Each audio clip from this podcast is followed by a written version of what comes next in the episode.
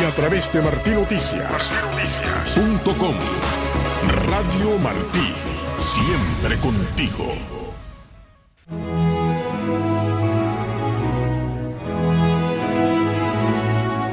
Esta es una pausa para la meditación.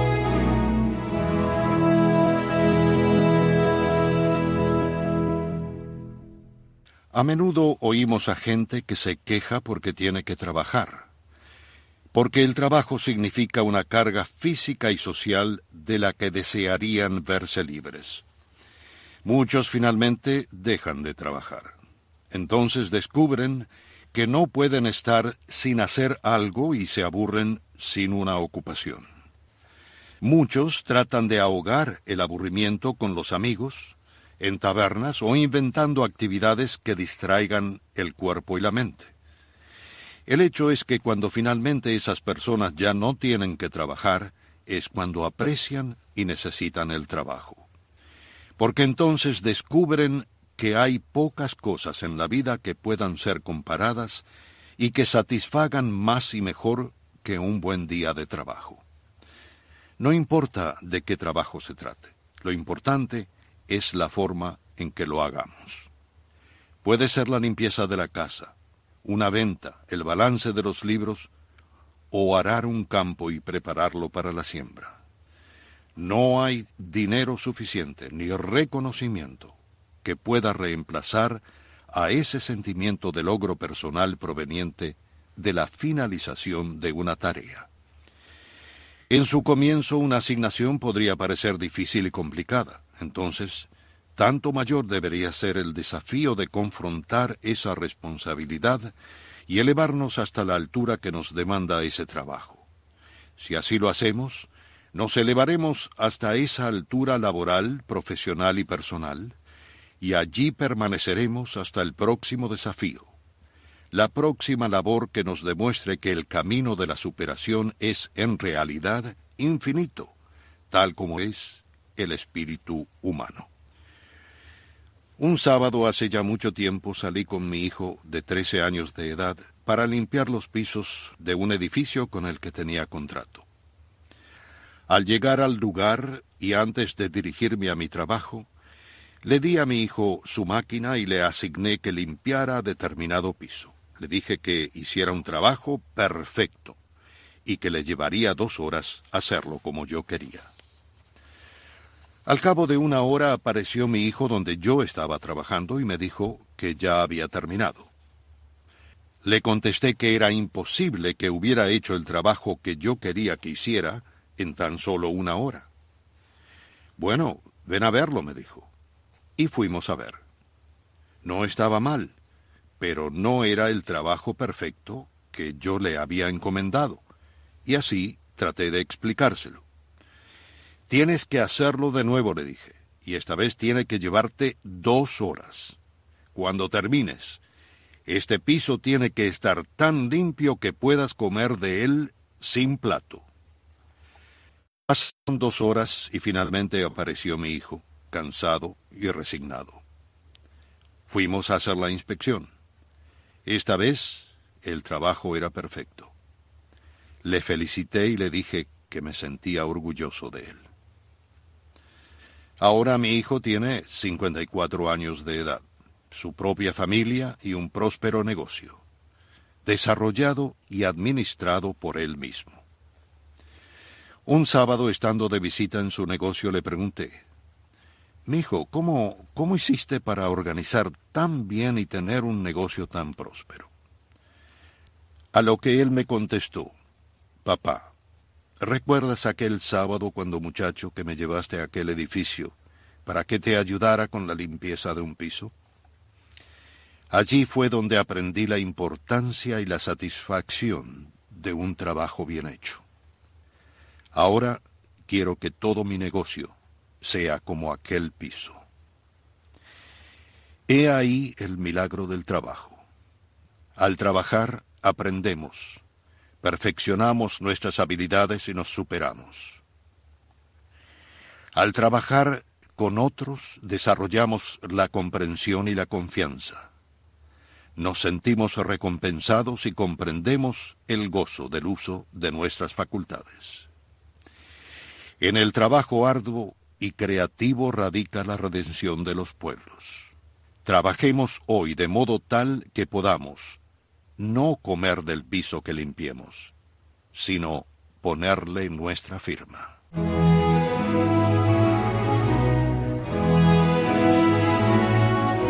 Esta fue una pausa para la meditación.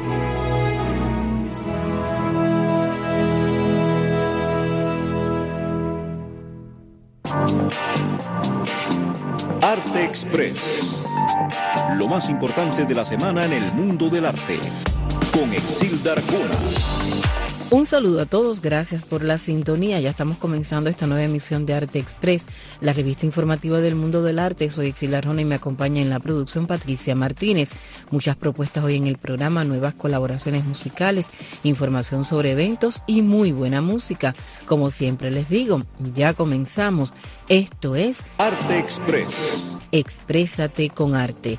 Recuerden que nos pueden escuchar por las ondas de Radio Martí, por la página de Facebook de Martí Noticias y en el segmento Exprésate con arte. Comenzamos con esta nota. El 21 de octubre Celia Cruz cumpliría 98 años, una fecha que los amantes de la música y quienes agradecen su eterno legado no han pasado por alto. El perfil oficial en Instagram dedicado al artista celebró el aniversario del nacimiento de la cantante cubana. La Embajada de Estados Unidos en Cuba en ex Twitter hizo una publicación recordando al artista. Hoy nos vestimos de azúcar para homenajear el 98 cumpleaños de la reina de la salsa, Celia Cruz. Grabó más de 70 álbumes, ganando tres premios Grammy y cuatro Grammy latinos. Su célebre grito de azúcar durante sus presentaciones enaltece la cultura cubana. Hoy todos digamos azúcar por esta grande de la música.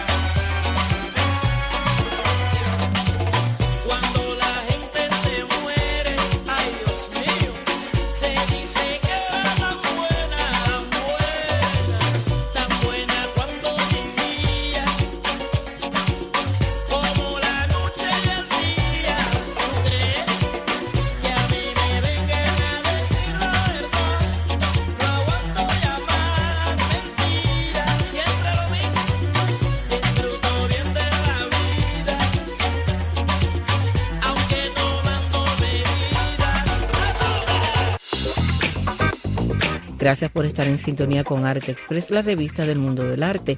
Hacemos un recorrido por las notas más destacadas durante la semana. Nuevo tema y videoclip para gozar. Gente de Zona acaba de lanzar Demasiado, una canción que tiene todos los ingredientes para ganarse una vez más a su público. Las reacciones de sus fanáticos nos hicieron esperar y a una hora de compartido el post ya había rebasado los 2.000 likes y más de 100 mensajes. Es el segundo capítulo y audiovisual de la serie del mismo nombre que comenzó hace algunos semanas con el lanzamiento de Feliz. Esta vez los hijos de Alexander Delgado y Randy Malcolm son protagonistas junto a los cantantes de esta historia, que es un reflejo de todos los sueños, metas y aspiraciones cumplidas de los integrantes del popular dúo.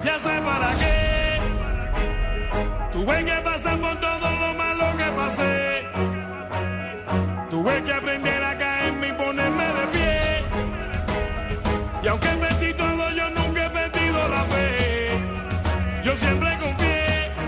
Porque de donde vengo, a mí me enseñaron que nadie se rinde y lo malo lo enfrento.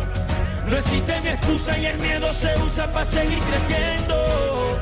Mucho me jodí y aunque me dijeron que era imposible, yo lo conseguí. Y ahora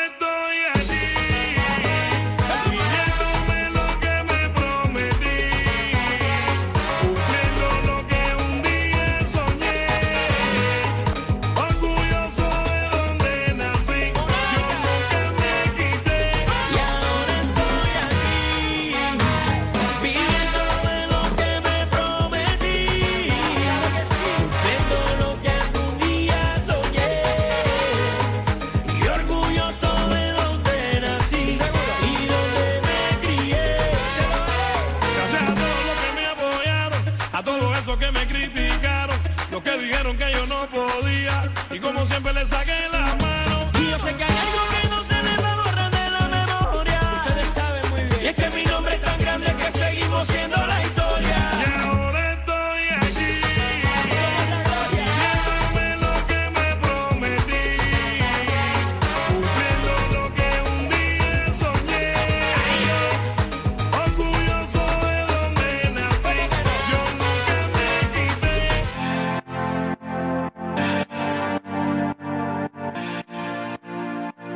Seguimos en Arte Express. Gracias por la sintonía. La organización Amnistía Internacional demandó la liberación de los presos políticos cubanos Luis Manuel Otero Alcántara y Michael Castillo Pérez de los Sorbo, artistas reconocidos por su oposición al régimen de La Habana.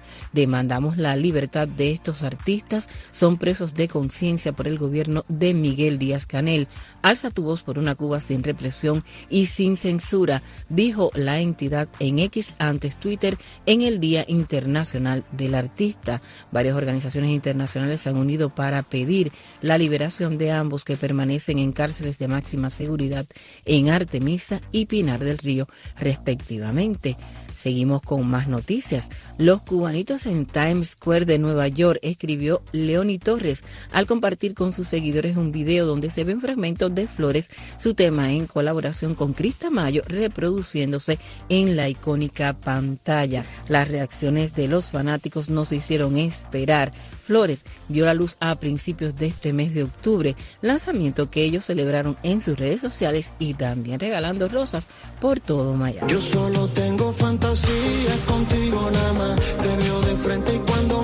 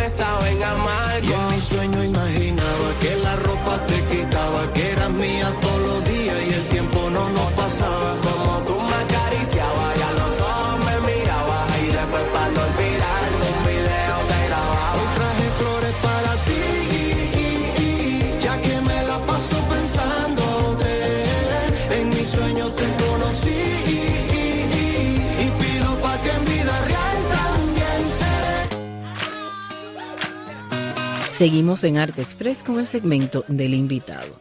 Hoy estamos conversando con Isabel Parera. Ella vive en Puerto Rico. Muy buenos días y gracias por aceptar la invitación. Siempre. Isabel, vamos a hablar un poco de ti. Figuras en las antologías Poesía Cubana Contemporánea, Antología de Poetas Cubanos en Nueva York. Estás en el Diccionario Biográfico de Poetas Cubanos en el Exilio y muchas más publicaciones. Fuiste profesora en la Universidad de Puerto Rico. Sí, ya estoy retirada, pero jubilada. Isabel, entonces tu primer amor fue la poesía. Háblanos un poco de esto. Siempre, desde niña, yo improvisaba y recitaba y me interesó la poesía. Y más adelante, pues empecé a escribir y me encanta y siempre escribo poesía. Estoy trabajando ahora en una antología donde Cuba está muy presente, la paz está muy presente y la mujer, como siempre, que yo siempre incluyo desde la perspectiva de la mujer lo que escribo, porque soy mujer, entonces estoy escribiendo cosas muy personales y la poesía es así. Escribiste el poemario Palabra de Mujer en el año 2000, Espacio Compartido en el 2012, y los Sí. críticos coinciden en que ahí está una mujer sensible que aspira a vivir en un mundo mejor. ¿Es así, Isabel? Sí, y por ello trabajo. no he perdido esa esperanza, aunque me doy cuenta que la civilización da un paso hacia adelante y dos hacia atrás, y a veces medio paso hacia adelante y uno atrás y así. Pero no puedo perder esa esperanza de que de alguna manera yo pongo mi grano de arena para un mundo mejor. Eso desde la docencia, desde la enseñanza, con los estudiantes y a través de lo que escribo también. Vamos a hablar de Cinco años un día, tu primera obra en prosa narrativa del año 2014. Háblanos un poco de esta obra, ¿por qué escribir Cinco años y un día? Cinco años y un día recoge testimonios de mujeres que estuvieron presas en Cuba. Y lo que me motiva a escribirlo es que mi madre fue presa política en Cuba por cinco años. Y básicamente son sus memorias, enriquecidas con memorias de otras presas también. Son datos históricos. Ahí no hay ningún invento en esos testimonios sí le doy una forma literaria y cierto balance para que el libro se pueda leer, donde aparecen, vamos a decir, algún chiste, alguna anécdota graciosa, porque así somos en el Caribe, no importa lo que estemos pasando, parte de nuestra resiliencia es enfrentar el dolor y la adversidad con un poco de humor. Isabel, ¿cómo los lectores acogieron cinco años un día y cómo lo siguen acogiendo ahora? Muy bien, yo estoy muy contenta con los resultados de este libro, porque yo vivo aquí en Puerto Rico, ¿verdad? No estoy en el ambiente de Florida, donde el escritor cubano tiene muchas más oportunidades, o de Nueva York, por ejemplo, en Nueva York también, que yo viví en Nueva York. Aquí en Puerto Rico son más limitadas las oportunidades. Sin embargo, yo encuentro que después de la pandemia ha habido como un florecimiento y un deseo de participar en la cultura y de hacer cosas. Entonces yo me uní a un grupo, la mayoría jóvenes, que se llama 100 por 35, que son las medidas de Puerto Rico. Y ese grupo de escritores van a los pueblos de toda la isla para interesar a las personas en la lectura. El autor lleva su libro, pero habla con la gente. Entonces yo me uní a ese grupo y estoy yendo a los pueblos llevando el libro y realmente tiene muy buena acogida. Los que lo han leído les encanta, modestia aparte. Aparte de eso, yo he dado unas presentaciones, la última fue en la parroquia Estela Maris del condado, que tiene muchos feligreses cubanos, pero también puertorriqueños, y para mi sorpresa, hubo una venta de 40 libros de una vez. Estela Maris fue la última, pero también he presentado en Casa Norberto, que es una de las librerías más grandes de aquí de Puerto Rico, y en diferentes sitios, donde quiera que a mí me dicen ven para que eh, presentes o un conversatorio, pues yo voy con mi libro y hablo de toda la experiencia que hay alrededor del libro. No me gusta contar el libro, pero sí en qué se basó el libro, que es en la experiencia de esta presa dentro de la cárcel, cómo llegaron a la cárcel, su vida dentro de la cárcel y por qué tuvieron que la mayoría pues salir de Cuba, ¿no? Cómo eso afectó la familia, ¿no? Todo lo que hay alrededor de la experiencia de estas mujeres. Isabel, por supuesto, Cuba siempre en tu corazón. Estás en Puerto Rico, pero Cuba está en ti, en tus libros, en lo que escribes. Sí, no importa los años que hayan pasado y los años de exilio, Cuba siempre está en mi corazón y en mis oraciones. El pueblo de Cuba, el de allá y el de acá, está en mi corazón, porque yo sé que nos ha tocado una prueba muy difícil y además hace falta orar porque haya libertad tantos muchachos presos hoy día. Eso también me ha llevado a mí a querer presentar el libro. De momento me he vuelto loca queriendo presentar el libro y queriendo hablar de las circunstancias de las mujeres en Cuba, porque el libro tiene una vigencia. No se basa en los años 60, pero es que hoy día está pasando lo mismo peor. Están las damas de blanco perseguidas que ni a la iglesia pueden ir a rezar tranquilamente están encarceladas mujeres madres, los artistas, muchachos que participaron en la protesta de julio 11 y le están dando condenas de 15 años para desgraciarle la vida, porque si un joven de 17, 18 años le meten una condena de 15 años, ya su juventud la pasó en la cárcel. Y es lamentable la represión que hay también al escribir el libro, yo quería no solo denunciar las violaciones a los derechos humanos en Cuba y en las cárceles, sino también dejar claro que en Cuba hubo una resistencia, pero que esa resistencia fue aplastada con paredón y condenas de muchos años, porque a veces el joven cubano siente que el que salió de Cuba lo ha abandonado, pero eso no es así. Nosotros, por lo menos mi familia, no le quedó más remedio que salir de Cuba, porque éramos objeto de persecución. Teníamos el G2 metido en la casa todos los meses, interrogando, y esa no es forma de vivir. Habrá gente que se habrá acostumbrado a ese entrometimiento del Estado dentro de su casa, pero no es normal. Pues Isabel, muchísimas gracias por tu testimonio aquí en Martín Noticias, por tus libros, por sentir tanto amor por Cuba, por las mujeres cubanas, por lo que has enseñado durante todos estos años. Así que gracias por haber aceptado la invitación y conversar conmigo hoy. Gracias a ustedes por darme la oportunidad. Recuerden que nos pueden escuchar por las ondas de Radio Martí, por la página de Facebook de Martí Noticias y en el segmento Exprésate con Arte. Seguimos con más notas. Juliet Ojeda es la joven cubano-americana que por estos días conquistó a jueces y al público en el concurso de talentos The Voice de la cadena de televisión NBC en Estados Unidos. Esto lo está reportando el portal Cibercuba. La cantante y también compositora llevó a todos sus raíces latinas y la mezcla cultural de Miami a las audiciones a ciegas. La chica Juliet se sorprendió y no solo con su potente voz, pues interpretó el tema primero en español y luego en inglés. En la siguiente fase del concurso, Juliet dio una gran batalla junto a Chrissy Browns y aunque una vez demostró su talento, su coach se decantó por esta última poniendo fin a su paso por The Voice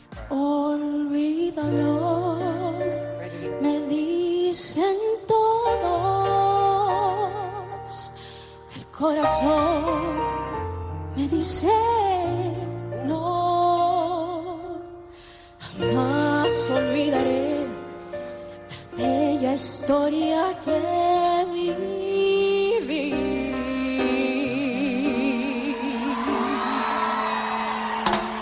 Hoy sigo enamorada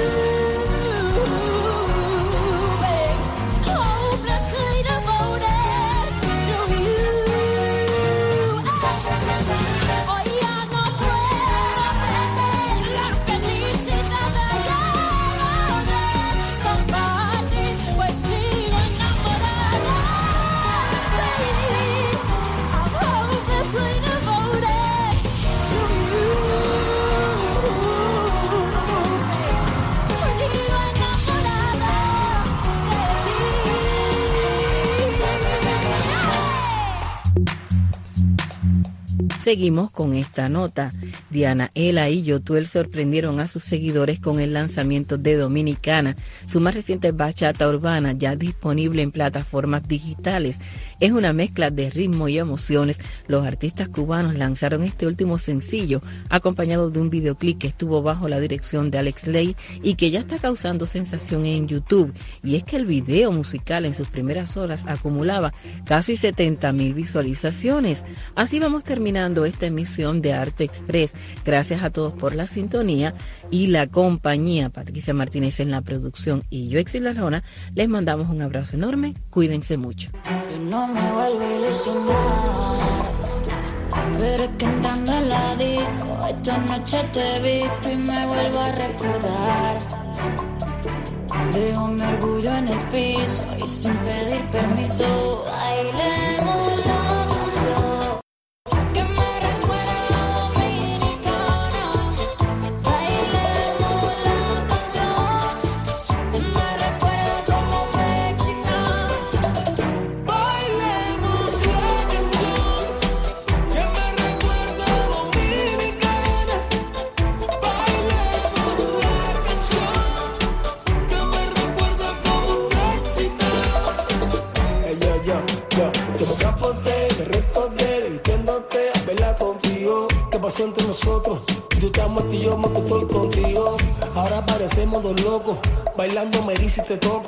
si guardas la foto que nos tiramos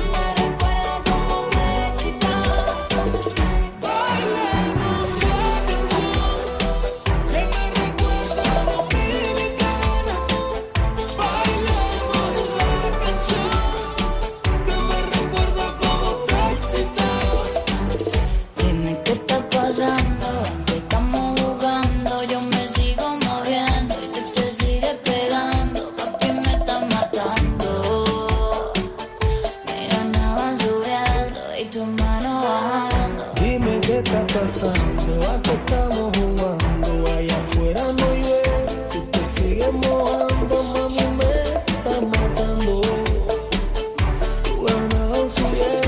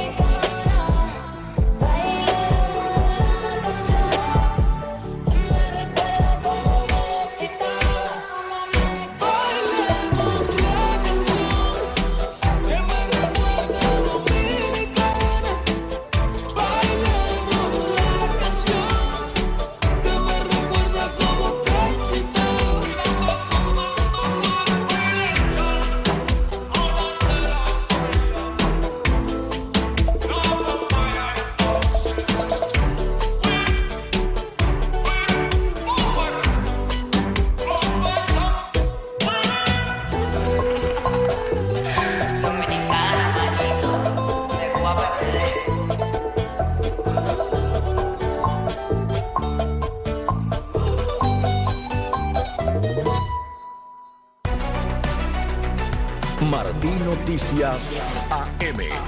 Co- Conectando a Cuba a través de la noticia. Un recorrido diario por la actualidad de Cuba y el resto del mundo. Sin censura y apegado a los hechos. Martí Noticias AM. Hamas usa esos recursos para la destrucción de Israel. Fidel Castro es un nene de pecho a lo de Hamas. Maracorina está habilitada por millones de venezolanos y será nuestra banderada presidencial. Es un muy buen momento para que los cubanos sepan que las violaciones de derechos humanos que suceden dentro de Cuba no quedarán impunes y están siendo registradas. Cada mañana, de lunes a viernes y de 8 a 10, escuchas Martí Noticias AM.